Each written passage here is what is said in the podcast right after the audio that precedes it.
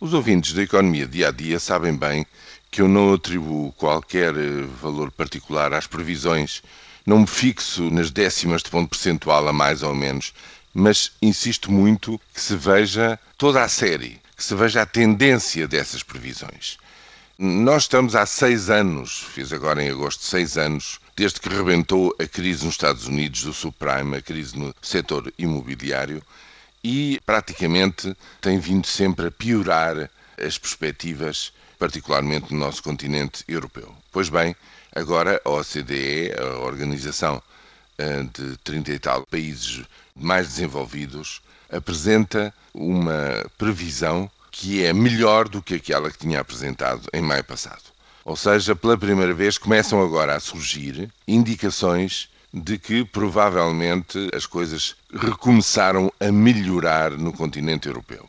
Isto porquê? Em primeiro lugar, porque a pequena recessão dos últimos dois, três trimestres terminou neste segundo trimestre de 2013. Vários países saíram dessa pequena recessão e estão já a crescer outra vez.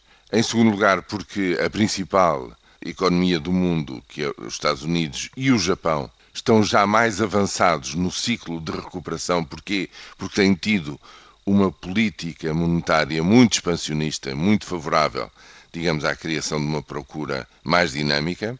E, quanto a nós, aquilo que mais diretamente nos diz respeito, enfim, porque dentro desta saída da mini-crise a nível europeu, a Alemanha, a França e o Reino Unido, três grandes parceiros de primeira grandeza para Portugal em termos de comércio externo estão já a dar sinais mais fortes do que aquilo que era esperado na recuperação económica. Esta é a novidade que a OCDE nos traz. Não vale a pena, digamos, tirar mais do que os números nos vão dizendo, mas há que assinalar como muito importante esta inversão de tendência. Talvez daqui para a frente as revisões que vierem a ser feitas venham no mesmo sentido. Isso significa que a pouco e pouco o ciclo está a inverter e estamos a passar nos Estados Unidos, na Europa, ou seja, nos países desenvolvidos, de novo para um ciclo de crescimento nas respectivas economias.